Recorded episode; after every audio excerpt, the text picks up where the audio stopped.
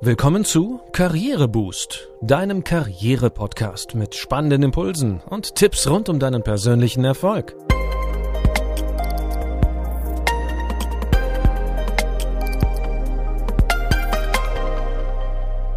Hier erfährst du, wie du Schwung in dein Arbeitsleben bringst und beruflich durchstarten kannst. Ich bin René, schön, dass du dabei bist. In Folge 9 geht es heute um den Prozess der Einarbeitung also wenn du eine neue Stelle angetreten hast. Wie gehst du damit um, wenn sich im neuen Job niemand wirklich um dich kümmert? Und wie machst du generell einen guten Eindruck in den ersten Wochen? Für deinen neuen IT-Job hast du dich richtig ins Zeug gelegt. Ausführliche Bewerbung, Assessment Center.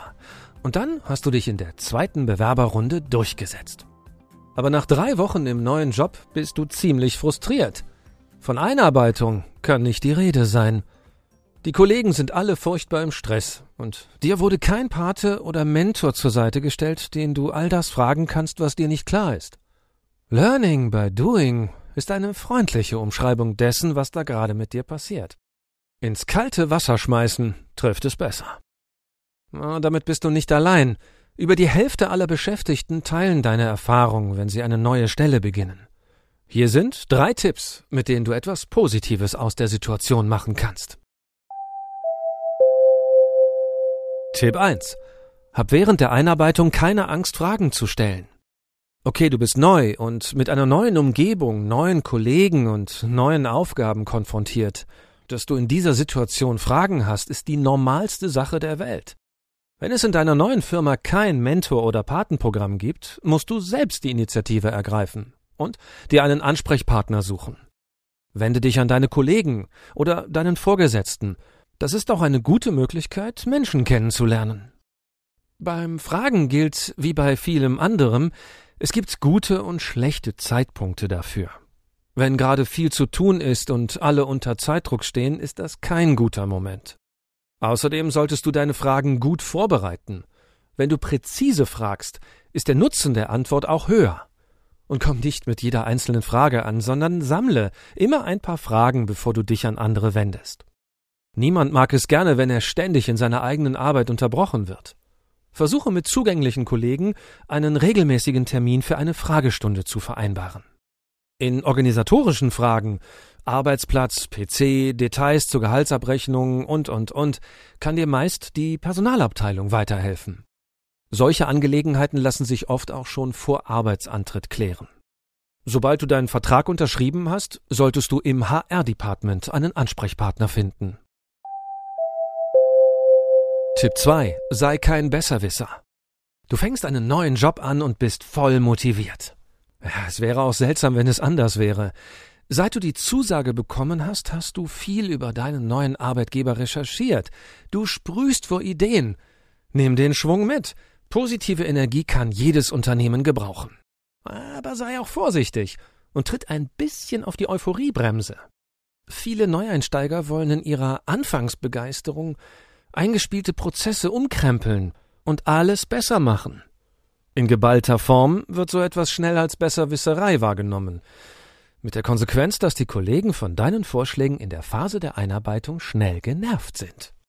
Das ist nicht besonders klug Schließlich kennst du die Abläufe und vor allem die Menschen im neuen Betrieb noch nicht wirklich. Lass dir also besser etwas Zeit. Oft gibt es nämlich Gründe, warum etwas genau so gemacht wird und nicht anders. Und diese Gründe kennst du im Zweifel in der Anfangszeit noch nicht. Es hat auch noch niemand geschafft, in seinen ersten drei Monaten eine komplette Abteilung umzukrempeln. Okay, natürlich kannst du deine Meinung sagen, wenn es um Veränderungen geht. Aber beobachten, zuhören und die Ansichten von Kollegen und Vorgesetzten zu ergründen, ist genauso wichtig und hilft dir dabei, deinen Platz im Unternehmen zu finden. Tipp 3. Steh zu deinen Fehlern. Du bist neu in deiner Tätigkeit, hast noch keine Routine und arbeitest mit Menschen zusammen, die du noch nicht gut kennst. Dass in dieser Situation auch viele Fehler passieren, ist ganz normal. Setz dich damit nicht unter Druck. Wenn du aus deinen Fehlern lernst, ist das kein Problem. Was für deinen Arbeitgeber zählt, ist, dass du dich positiv entwickelst. Also, wenn dir ein Fehler passiert, geh offen damit um, sobald du ihn erkennst. Das macht dich sympathisch und beweist Verantwortungsgefühl. Die Folgen der meisten Fehler lassen sich beheben oder minimieren, wenn man früh gegensteuert. Entstehen durch ein Missgeschick Unannehmlichkeiten für einen Kollegen, eine Kollegin, hilft eine Entschuldigung. So zeigst du Souveränität und verhinderst, dass ein negativer Nachgeschmack zurückbleibt. Darüber hinaus kannst du davon ausgehen, dass Anfängerfehler immer auf Verständnis stoßen.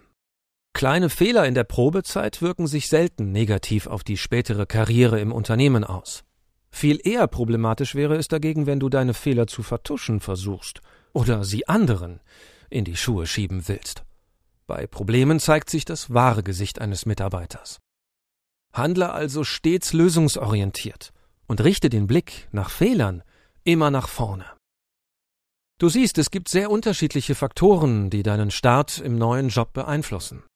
Deshalb solltest du in der Anfangszeit möglichst wenig dem Zufall überlassen, auch wenn die Gegebenheiten in der neuen Firma nicht ganz deinen Erwartungen entsprechen. Was du dir unbedingt immer bewusst machen solltest, für einen guten ersten Eindruck gibt es keine zweite Chance. Weitere wertvolle Tipps für Neueinsteiger findest du im Haufe Taschenguide Erfolg im neuen Job. Darin beschreiben die Karriereberater Heike Anne Dietzel und Walter Feichtner wirksame Strategien für eine erfolgreiche Probezeit. Das war's wieder für heute. Ich wünsche dir viel Erfolg und Souveränität bei deinem Einstieg in den neuen Job. Um keine Folge zu verpassen, abonniere unseren Podcast in deiner Podcast-App. Danke, dass du heute mit dabei warst und bis zum nächsten Mal.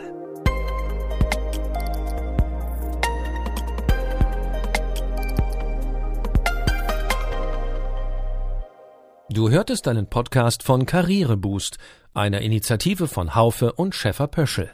Infos zum Podcast findest du unter karriereboost.de.